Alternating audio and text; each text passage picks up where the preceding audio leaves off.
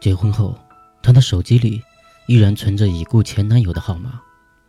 老公知道，却假装不知道。有一天，她出车祸，在翻倒的车里，下意识拨出了那个熟悉的号码。喂，却传来老公的声音。